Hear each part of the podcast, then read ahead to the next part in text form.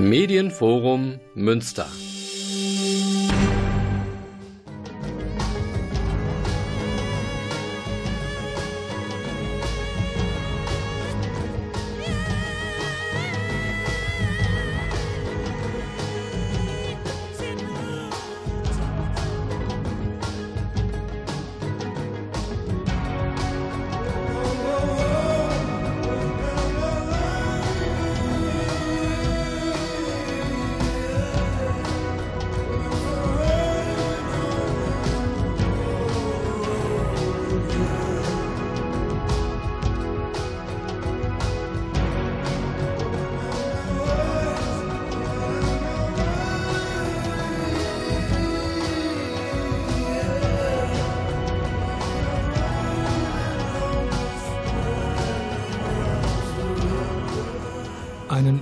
Guten Abend, Münster.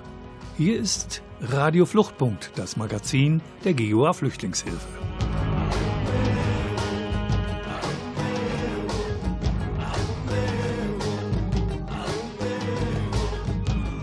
Zuerst geht mein Dank wie immer an das Medienforum für das Bereitstellen der Produktionsbedingungen und ganz besonders an den Mann diesmal nicht hinter der Glasscheibe, an den Klaus Blödo.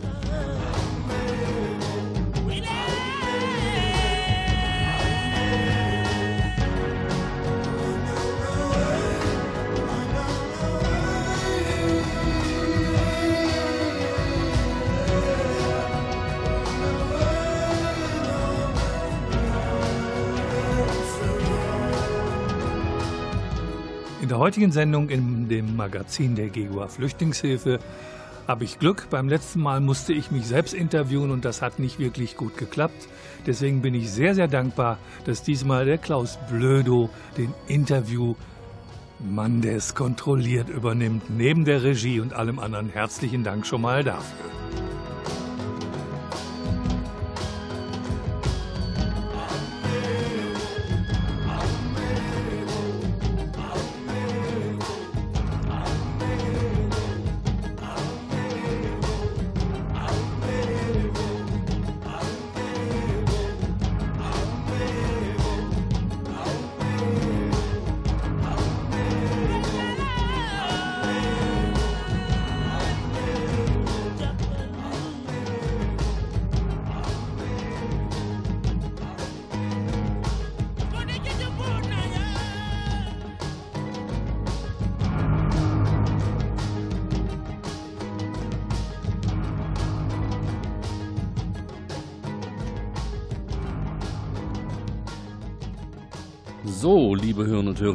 Jetzt übernehme ich den Part des Interviewers mit Volker Maria Hügel, der sich selber nicht interviewen wollte. Deshalb mache ich das jetzt ja auch in der Technik. Ja, es geht heute um 40 Jahre GGUA Flüchtlingshilfe. Und äh, da muss man noch mal nachfragen, 40 Jahre, verdammt lange her, wie hat es begonnen? Begonnen hat es eigentlich wie die meisten Vereine beginnen durch Gründung eines Vereines. Aber die Frage ist, was steckte dahinter? Ähm, es gab in Münster bereits zwei Wohnheime für Flüchtlinge, eins in Wolbeck und eins auf der Grevener Straße 69. Äh, diese Adresse gibt es gar nicht mehr. Die wurde später zum Yorkring 23 und war neben der alten Feuerwache. Und in diesem Haus waren die Bedingungen für Flüchtlinge, ich will es mal freundlich ausdrücken, suboptimal. Und insgesamt die Situation für Flüchtlinge war, man kann es so sagen, die Stadtgesellschaft hat es ignoriert, dass es sie gibt. Und äh, in Bonn, wir waren ja damals in der Bonner Republik, ähm, war man der Ansicht, dass äh, Abschreckung eine gute Idee wäre. Sie waren sich nur noch nicht im Klaren darüber, wie kann man das machen. Ähm, die Stadt Münster bemühte sich nicht sonderlich, äh, ein vernünftiges Konzept zu entwickeln, wie man Betreuung, wie man Beratung organisieren kann. Das Wort Beratung war damals noch ein Fremdwort für die Stadt sondern dann hat man die Fachaufsicht in die Händen des Caritas gelegt, Stadtcaritas, und die Dienstaufsicht war beim Sozialamt. Und aus der Konstellation haben einige gemeint, das kann nichts werden und haben dann, und ich war einer von ihnen, im April 1979 die gemeinnützige Gesellschaft zur Unterstützung Asylsuchender gegründet. Das ist natürlich ein Wort, was man heute oder sagen wir mal eine Wortkombination, die man heute, weil sie viel zu unprägnant ist, nicht mehr verwenden würde. Aber sind wir ehrlich, wir haben uns so dran gewöhnt und von daher, wir haben den Namen beibehalten. Wir kürzen das gerne ab, auch auf unserem Briefkopf in GGUA Flüchtlingshilfe. Da fragt manchmal die eine oder andere noch nach, was ist denn die GGUA? Und dann sage ich so liebend gerne, das ist die gemeinnützige Gesellschaft zur Unterstützung Asylsuchender e.V. Ja, nun sind wir jetzt hier beim Beginn sozusagen der GGUA Flüchtlingshilfe im Jahre 1979. Ja, und ähm, wer, hat denn da, wer hat denn da alle mitgemacht? Äh, bei der Gründung und bei der Arbeit mit Flüchtlingen? Also das Wichtigste war, glaube ich, dass äh, äh, Menschen, die über den Paritätischen organisiert waren, der wichtigste war Hans-Peter Mädche. Die, an, die anderen Namen kann ich mich nicht mehr erinnern, denn Hans-Peter Mädche gibt es ja immer noch im Kreis Steinfurt. Und ich war dabei als Mitarbeiter des Sozialamtes. Es waren engagierte Leute, zum Teil auch bei Amnesty engagierte Leute, die dann die Idee hatten, einen Verein zu gründen. Das war erst eine rein ehrenamtliche Sache und hat sich erst im Laufe der Jahrzehnte so entwickelt. Und wie stand die Ausländerbehörde zu eurer Gründung? Die hat das überhaupt nicht interessiert und äh, man muss dazu auch sagen, die Ausländerbehörde damals hatte ein völlig anderes Selbstverständnis und auch ein Begriff für Kundinnen und Kunden da zu sein. Das war eher so in der Rolle, wir sind im Ordnungsamt, wir sind für Polizeirecht zuständig und so haben sie auch agiert. Es sind damals Dinge in der Behörde vorgefallen, wo, wo heute alle nur noch die Hände über dem Kopf zusammenschlagen würden und sagen, das kann doch alles nicht wahr sein. Ich will es im Einzelnen äh, hier nicht zitieren. Das ist eine Geschichte für sich, die Entgleisungen von Mitarbeiterinnen in der Ausländerbehörde.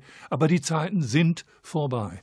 Und das Problem war, in der Bonner Republik, wie gesagt, hat man dann ach, ab den 80er Jahren total auf Abschreckung gesetzt. Das mündete letztlich in der Abschaffung des Individualgrundrechtes auf Asyl am 26. Mai 1993 mit der Änderung des Grundgesetzes.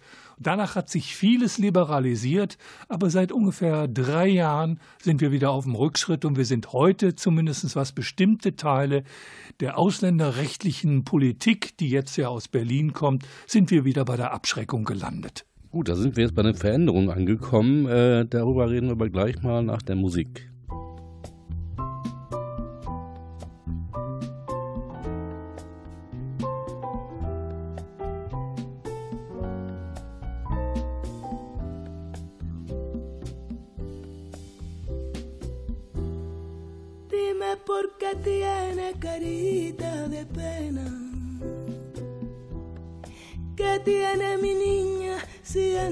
Santa y buena. Cuéntale a tu padre lo que a ti te pasa. Dime lo que tiene reina de mi casa. Tu madre, la pobre, no sé dónde está. Dime lo que tienes, dime lo que tienes Dime lo que tiene, dime la verdad. Mi niña Lola, mi niña Lola, ya no tiene la carita del color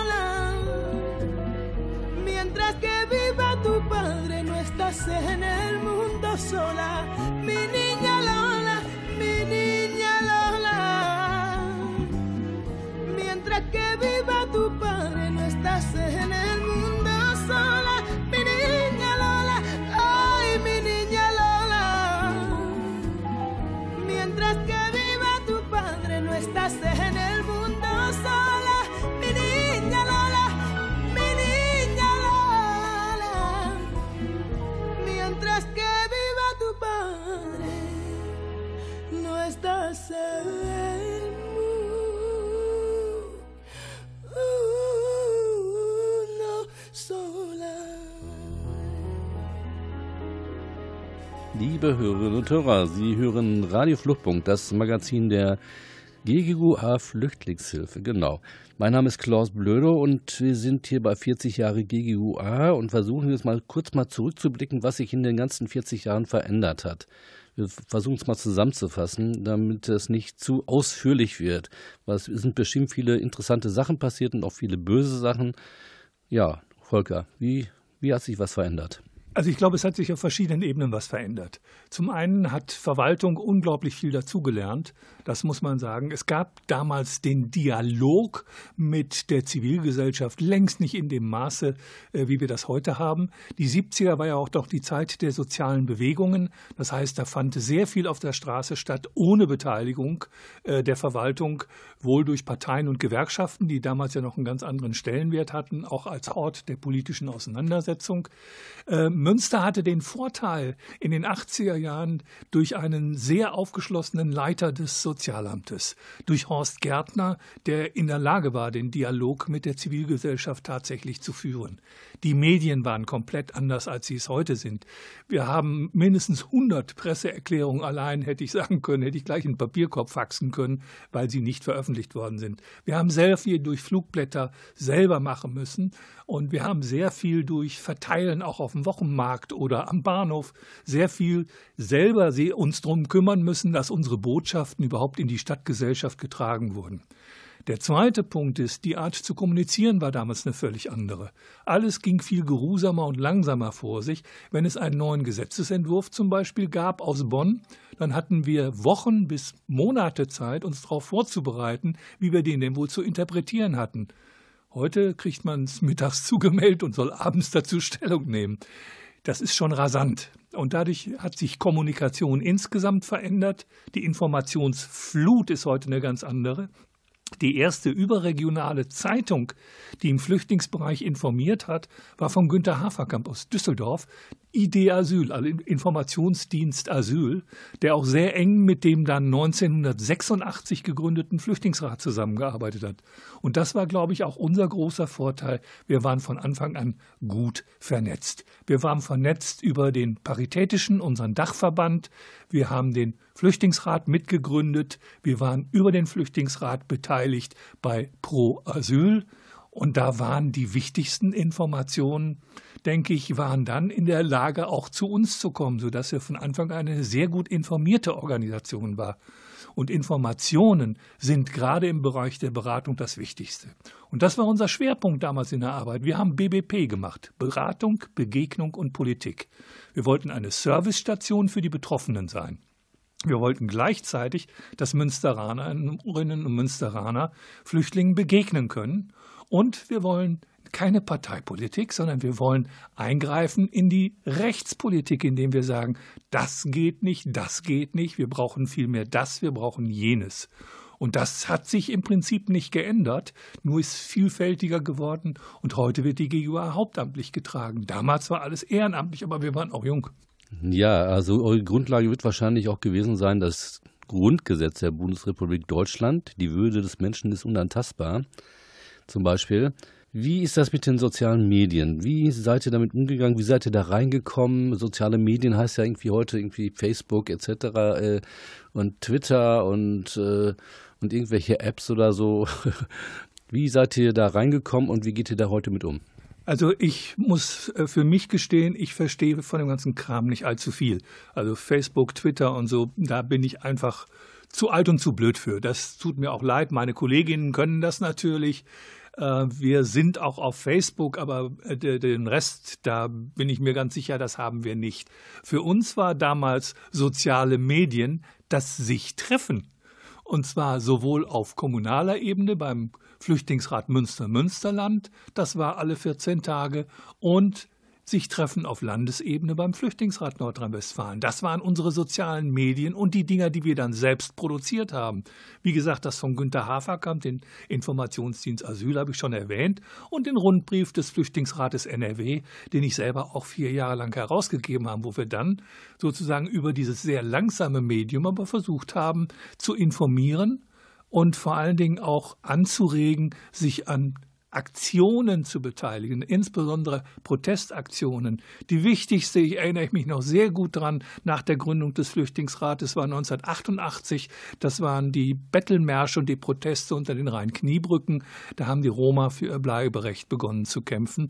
Unter anderem äh, unter der Leitung von Rutko Krawczynski, der in, aus Hamburg kam und das war, ist bundesweit wahrgenommen worden. Und dadurch, dass es dieses Ausmaß auch personenmäßig von vielen Hunderten hatte, ist es dann erstmal überregional überhaupt wahrgenommen worden, dass Roma ein Bleiberecht brauchen. Nicht zu vergessen ist dabei natürlich auch der Bürgerfunk. Da seid ihr ja auch mit sehr früh angefangen, Bürgerfunksendungen zu produzieren. Von der, hieß das früher Radio Fluchtpunkt? Von Anfang an? Ja, das ist auch ein soziales Medium, was es heute immer noch gibt. Also jetzt, wir sind noch keine 40 Jahre alt. Nein, aber äh, Radio ist einfach ein Medium, was mich persönlich von, kind, äh, von Kindheit an fasziniert hat. Und von daher fand ich auch diese ganzen Bemühungen, wo das Medienforum noch am Hafen direkt war, in, die, in den schönen Räumen, wo man so auf, auf, auf den Kanal gucken konnte, das hat mir gut gefallen. Und vor allen Dingen der Enthusiasmus der der dort bereits äh, noch gar nicht senden könnenden, mhm. aber schon am Rundfunk arbeitenden, lernenden, übenden und sich mit sozialen Themen auseinandersetzen. Der Bürgerfunk damals hatte auch eine oder Bürgerinnenfunk hatte damals ja auch eine viel größere Bedeutung als heute. Ist heute ja eine Marginalie und ist ja auch fast auch von Landesebene durch die Landesgesetze äh, kaputt gespart und äh, kaputt reguliert worden.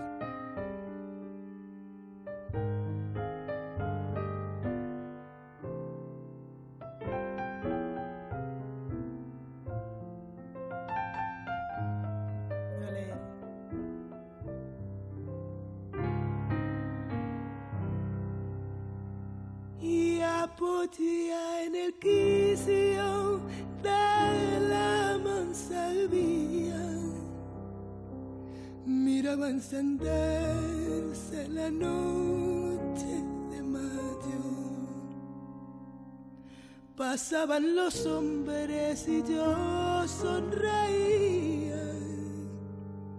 Cuando ante mi puerta paraste el caballo serrana me da candela y yo le dije ven y toma de mis labios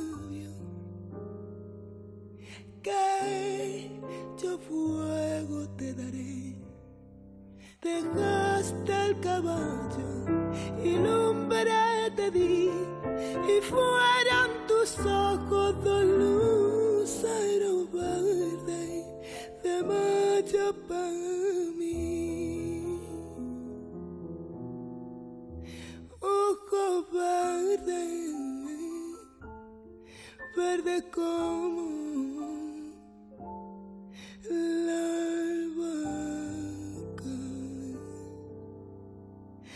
verde como el trigo verde, ya el verde, verde limón, ojos verdes, verdes, con brillo de faca, casa enclavadito en mi corazón. Pa' mi tía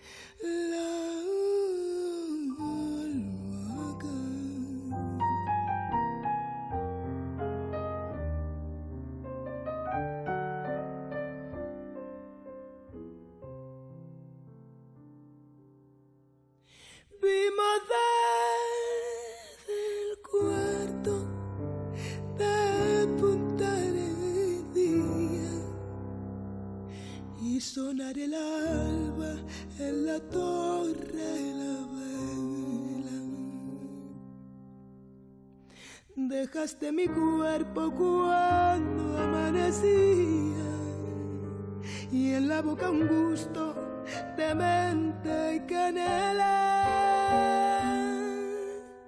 Morena, para un vestido yo te voy a regalar. Yo te di que estás servido. Tienes que nada. Subiste al caballo, te fuiste de mí y nunca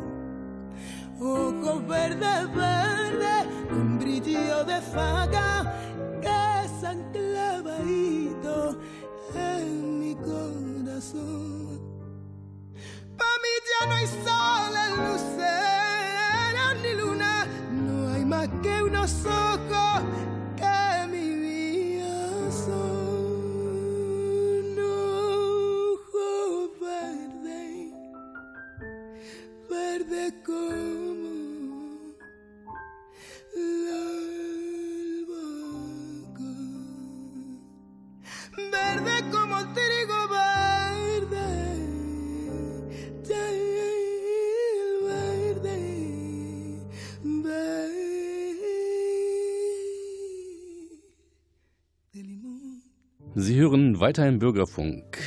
Hier aus dem Medienforum Münster. Sie hören Radiofluchtpunkt, das Magazin der GGOA Flüchtlingshilfe. Mein Name ist Klaus Blöde und ich interviewe heute Volker Maria Hügel, der das sonst an meiner Stelle macht. Äh, lieber Volker, äh, die soziale Arbeit, die ihr auch sehr stark betreibt, was hat sich darin verändert in den, in den letzten Jahren oder was, was ist weiterhin zu verändern?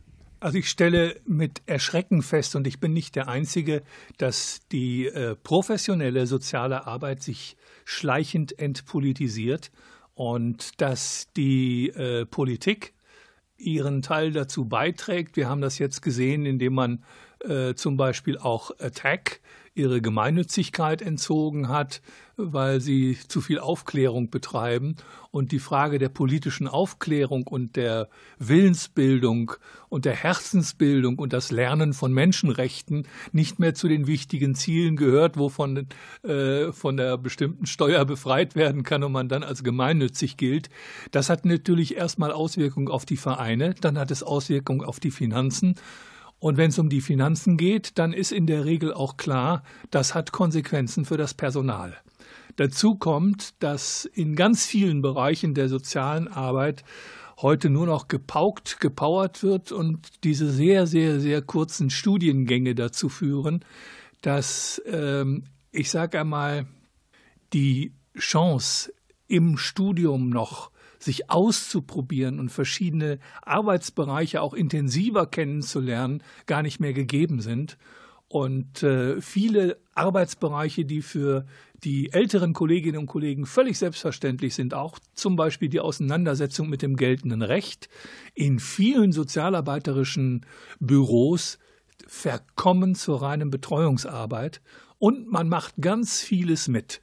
Die Frage ist ja, woran beteilige ich mich als soziale Arbeit, wenn es um Aufgaben geht, die, ich sage mal, im Ergebnis für die betroffenen Personen durchaus höchst unangenehm werden können.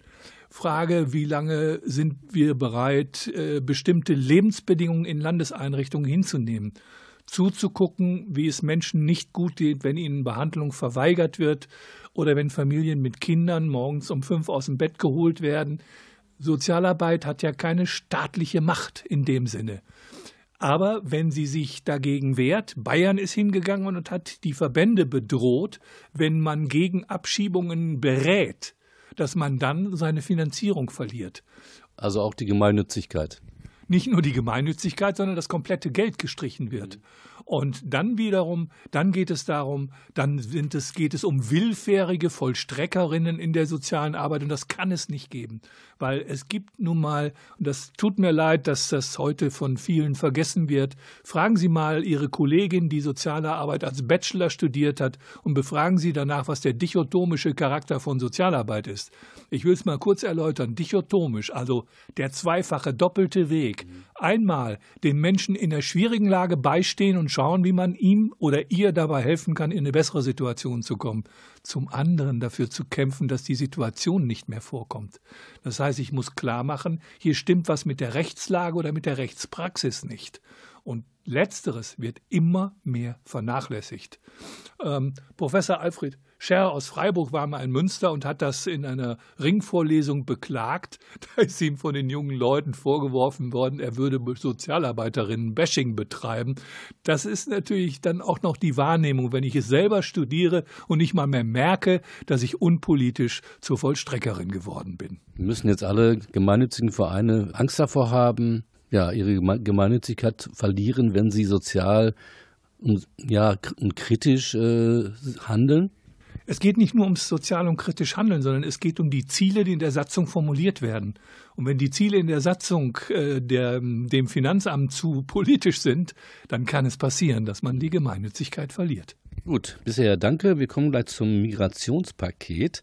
Ich habe hier so ein Stichwort und dann schauen wir mal weiter.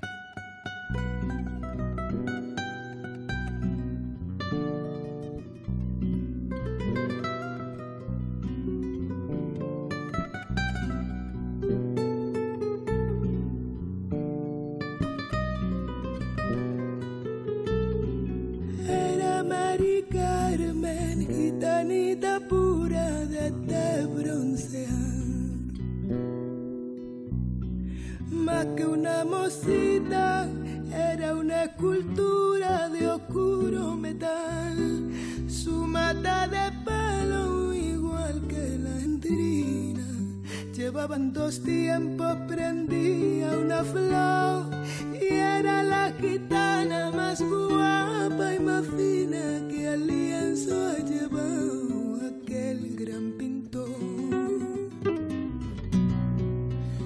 cuando su imagen la gente admiraba, el pobre gitano así le cantaba. Mari Carmen de Camelo, porque tú eres la clavallina que desde la tierra al cielo tú lo transminas, tú lo transminas. de tu palabrita nacen clavales, nacen clavales, Mari Carmen, déjame que yo, ay te camele, que te camele.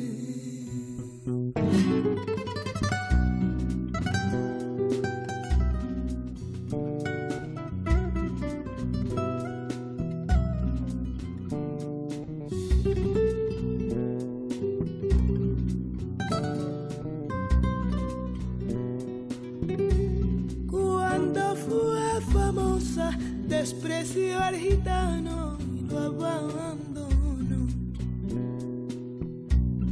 Y la fortuna tuvo entre sus manos de nada valió que al verse tan lejos de quien la quería no halló en el dinero la felicidad de al ir por el mundo perdió su alegría aquellas flores que son trasplantadas. Y viendo el retrato que el mundo admiraba al pobre gitano así con la con la le cantaba. Mari Carmen de camelo tú eres la clave china que desde la tierra al cielo tú lo transmina, tú lo transmina. De tu palabrita nacen clavales, nacen clavales, Mari Carmen, déjame que yo ay, déjame Carmina y rosa, tu cuerpo huele, ay, tu cuerpo huele, Afriquita, déjame que yo, ay, te camele.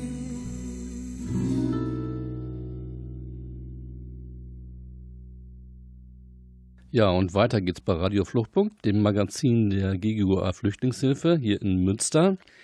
Ja, lieber Volker Maria Hügel, äh, kommen wir jetzt mal zu, zu dem Eingemachten sozusagen, zum richtig Eingemachten, zum Migrationspaket. Das hört sich ziemlich äh, bürokratisch an, das hört sich äh, gar nicht gut an. Was ist das Migrationspaket und über das wir jetzt hier reden wollen? Lieber Klaus, für diese Frage brauchen wir drei bis vier Stunden. Naja. Von daher werde ich versuchen, einfach mal ohne die rechtlichen Dinge im Einzelnen aufzuzählen, weil da haben wir vor kurzem noch eine Sendung zu den ganzen Duldungen gemacht. Da war ja meine äh, liebe Kollegin Kirsten Eichler in der Lage, das alles auseinanderzudröseln, aber nur zu einem Minipunkt aus dem Migrationsprojekt. Das hat schon eine ganze Sendung gebraucht. Das Entscheidende ist, man verspricht der Öffentlichkeit etwas, was das Ding nicht halten kann. Erstens verspricht man die Guten ins Töpfchen, die Schlechten ins Kröpfchen. Falsch, das wird nicht funktionieren. Zweitens verspricht man, dass man viel schneller abschieben wird. Ist auch falsch, das wird auch nicht passieren. Aber was man dabei verschweigt ist, dass man, weil man beides nicht hinkriegt, den Leuten das Wasser abdreht, indem man sie im Land, äh, in der Landeseinrichtung einfach belässt, dass sie ein Arbeitsverbot haben, dass sie keinen Zugang mehr zu ausreichenden sozialen Leistungen haben, dass sie nur auf das Notwendigste beschränkt werden, damit sie nicht gerade verhungern. Das ist Inhalt des Migrationspaketes. Und das, was der zuständige Minister, Herr Dr. Stamp, gesagt hat, wir wollen diejenigen stützen, die äh, sich integriert haben und sich bemüht haben, dann muss natürlich die Frage erlaubt sein, was machen wir denn mit denen, die ein Arbeitsverbot haben? Die würden ja gerne dürfen aber nicht. Was sollen die denn an Integrationsleistungen vorweisen? Sollen die Zauberstückchen vollbringen können oder gut turnen können?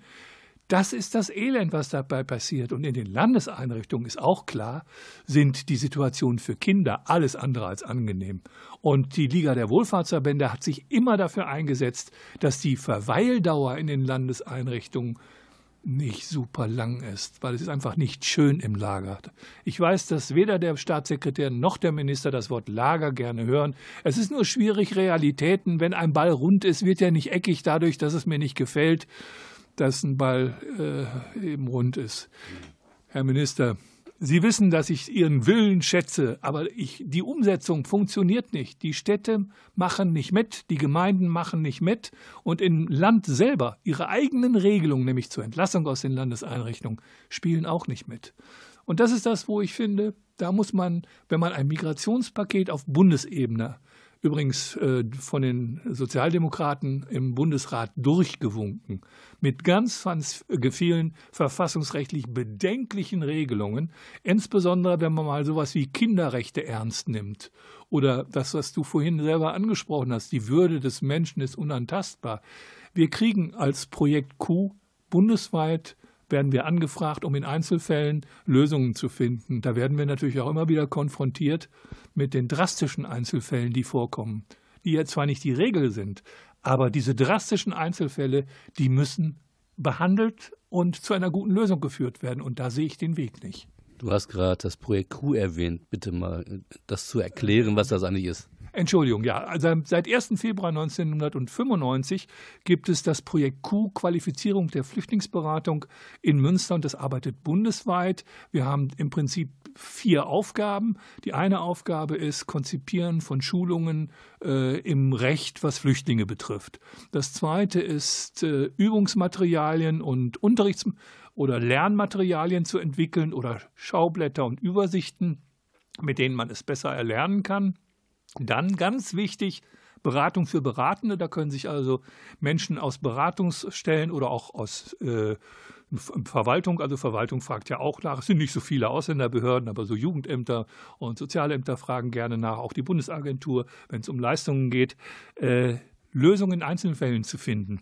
Wir machen keine Rechtsberatung, wir informieren. Und das Letzte ist natürlich auch, über die Auswirkungen auf die Betroffenen zu informieren. Das sind die vier Aufgaben des Projektes Q. Das zum Thema Migrationspaket. Welche Auswirkungen wird das auf die Flüchtlinge haben, auf die Menschen, die hier hingeflüchtet sind? Ich glaube, da muss ich ein bisschen Kaffeesatzleserei betreiben. Äh, ich, was ich aus meiner Erfahrung weiß, ist, dass sehr viele darunter sehr leiden werden, zumal sie ja hier nicht unbelastet eintreffen. Sie kommen, weil sie entweder oder sogar beides eine schwierige Situation im Herkunftsland hinter sich gelassen haben. Sie haben dann eine Flucht hinter sich und kommen hier in Verhältnisse, die das weder auffangen noch verbessern. Und äh, für die ist jeder Ausschluss von normalen Kontakten, Behinderung von äh, Therapien, kein Zugang zu, äh, zu ihrer eigenen Community, weit ab vom Schuss irgendwo untergebracht zu sein und nicht zu wissen, was ich den ganzen Tag tun soll, weil ich ein Arbeitsverbot habe. Äh, die Leute machen wir kaputt. Es gibt Leute, die sind so stark, die überstehen das. Und die sind nur dankbar, dass sie nicht mehr im Kriegsgebiet leben müssen. Das weiß ich. Und da freut sich dann äh, die Republik immer drüber, dass es so tolle Leute gibt. Aber sie sehen auch zu, wie wir Leute kaputt machen und insbesondere an den Kindern ich muss einfach, ich muss es so sagen, wir versündigen uns an den Kindern, wenn wir ihnen das, was wir ihnen ermöglichen müssten, vorenthalten.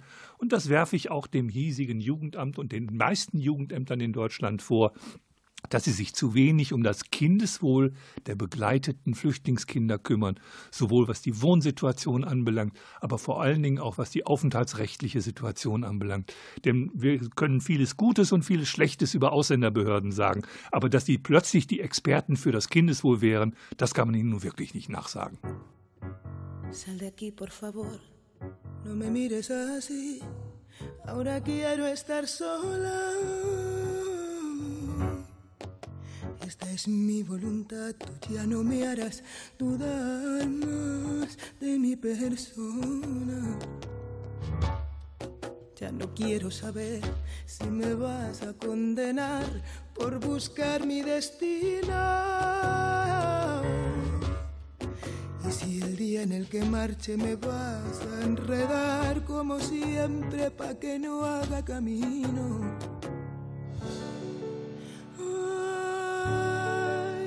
mi primavera, quien me devolviera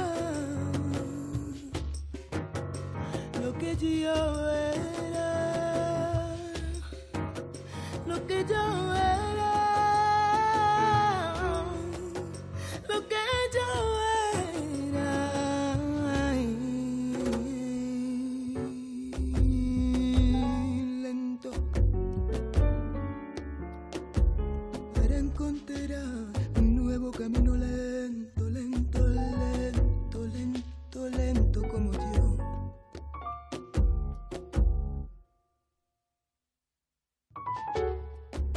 futuro es mentira, el pasado me pesa y me sobra. Si por el miedo ahora callo, yo sé que me arde la boca y no debo callar porque voy buscando, buscando, buscando, buscando un camino lento. Yo voy buscando, buscando, buscando, buscando un camino lento. Buscándote, buscándome y buscándote en él.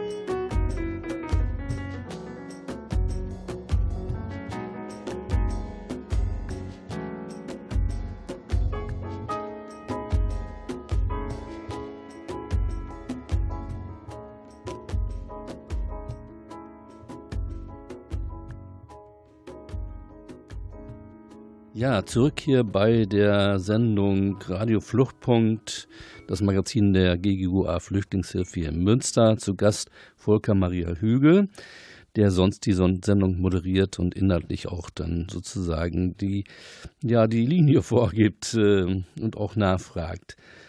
Ähm, ich habe jetzt mir ein, ein äh, Stichwort gemacht. Spurwechsel äh, heißt wahrscheinlich äh, Spurwechsel in der Ausländer- und Migrations- und überhaupt Politik. Gemeint ist mit einem Spurwechsel, dass jemand, der als Flüchtling einreist und man ihm ziemlich schnell klargemacht hat, entweder behördlicherseits oder durchaus auch durch eine gute Beratung, äh, das mit dem Flüchtlingsschutz, das kannst du hier nicht erreichen.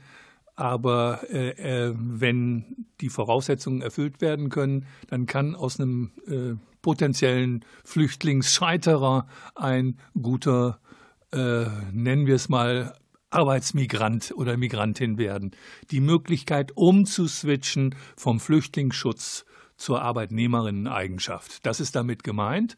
Und äh, das ist eine Idee, die vor allen Dingen aus der Wirtschaft, dem, vor allen Dingen dem Mittelstand als sehr wichtig angesehen wird, weil sie haben natürlich zum Teil Leute in ihren Betrieben, wo genau das stattfindet. Die sind im Asylverfahren, arbeiten aber bereits in ihren Betrieben und durch das Migrationspaket werden diese Dinge für die Zukunft fast unmöglich gemacht werden.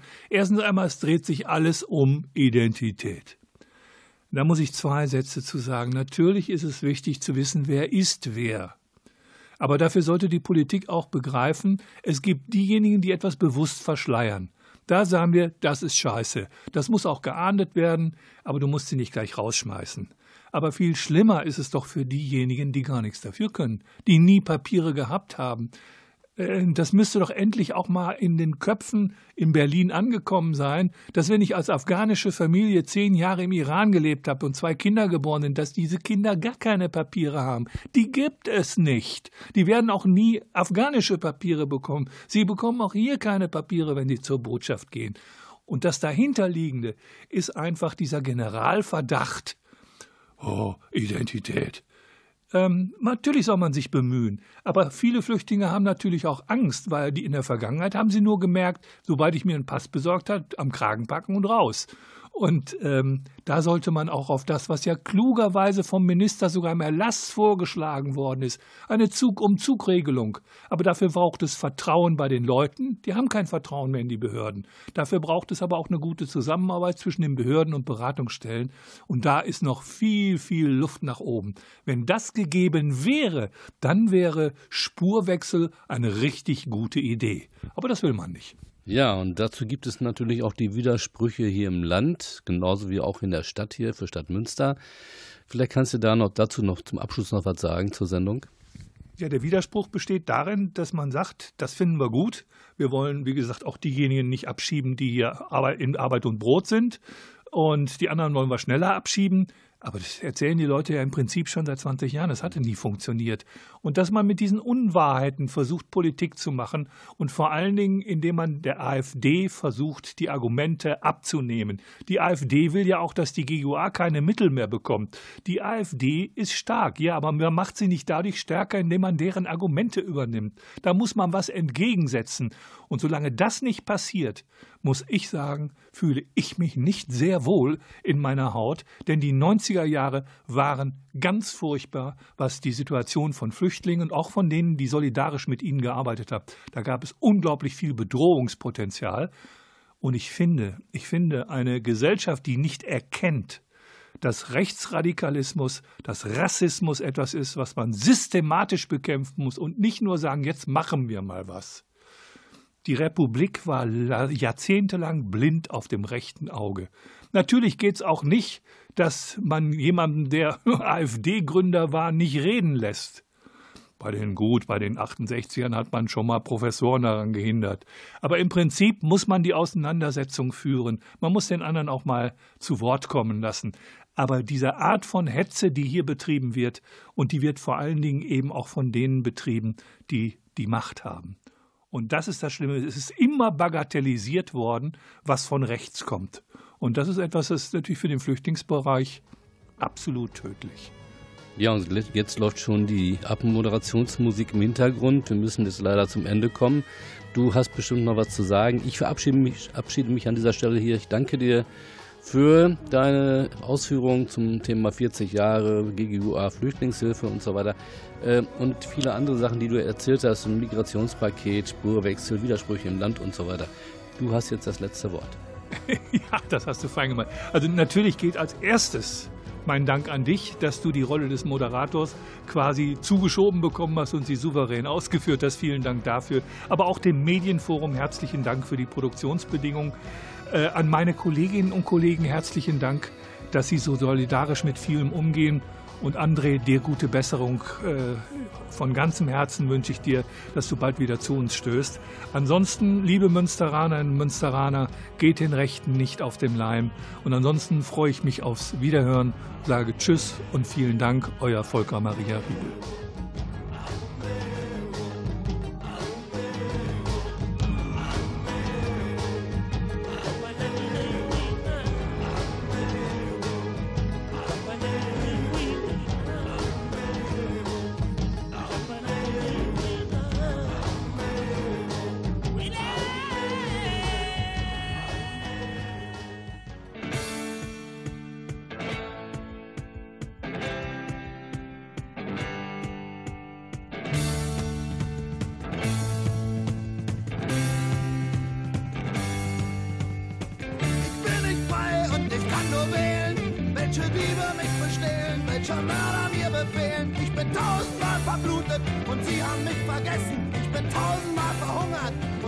voll gefressen. Im Süden, im Westen, im Osten, im Norden, es sind überall dieselben, die uns ermorden. In jeder Stadt und in jedem Land. Schreibt die Parole an jede Wand. Schreibt die Parole.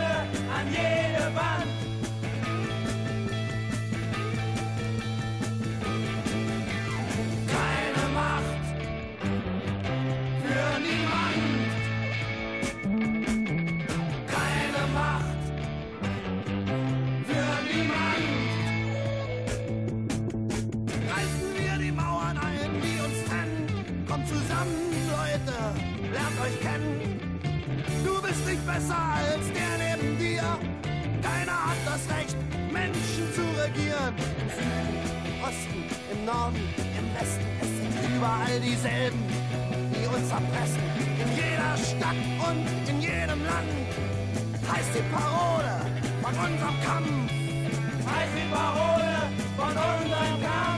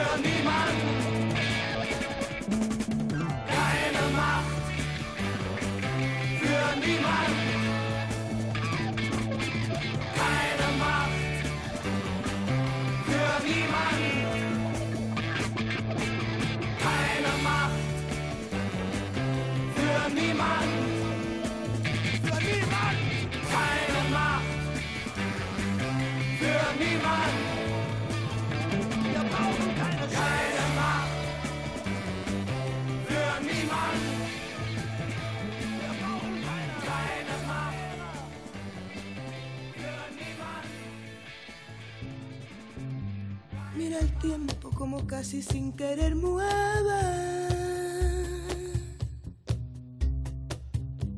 la trenza que anoche ahogaba tu pelo.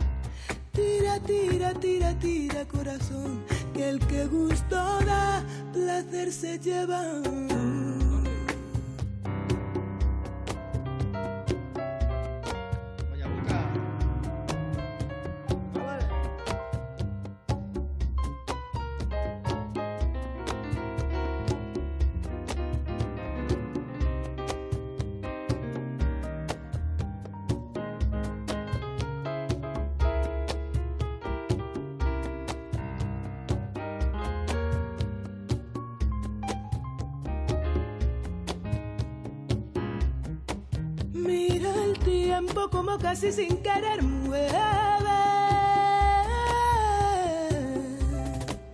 el pelo blanco que hay entre tu pelo negro.